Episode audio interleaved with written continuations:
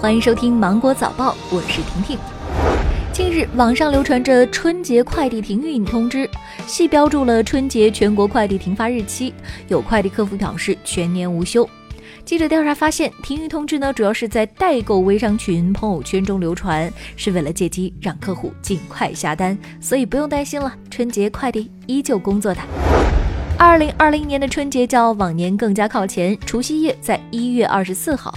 根据预计，今年春节旅游市场供需两旺，目前出境旅游正处于预定的高峰。携程大数据显示，截止到十二月十号，来自二百九十八个全球城市的旅游者将于春节期间到达超过一百个国家，海外四百一十九个目的地城市。数据显示，二零二零年春运，上海是国内最热门的出发城市，目的地主要集中在哈尔滨、昆明和广州。北京、深圳分别成为春运期间热度第二、三名的出发地，主要目的地为广东、海南、云南等省份。昨天，有关一则取消五十万资金准入门槛，个人交易者可以直接开通三百股指期权的消息传开，中金所对此回应上证报。沪深三百股指期权开户条件并未取消五十万资金准入门槛，期货公司会员不对投资者验资也需要满足多项条件。近日有统计显示，选择华为五 G 设备的欧洲国家目前数量已经达到二十一个国家和地区。该信息也得到华为欧洲的确认。近日，西班牙的运营商西班牙电信也已经确认将会在其五 G 网络的核心网络中使用华为设备。将会采取多厂商的策略。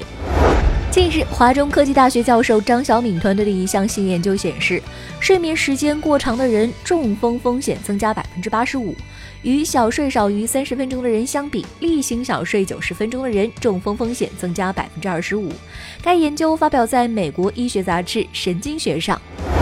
根据韩国媒体十二月十三号报道，韩国家庭中近百分之三十的单身家庭，这比例超过了日本及丹麦等国家，居于世界第七。同时，老龄化问题越来越严重，预计在五十年后，韩国人口中有近一半的是六十五岁以上的老人，每名工作者将会养一名老人。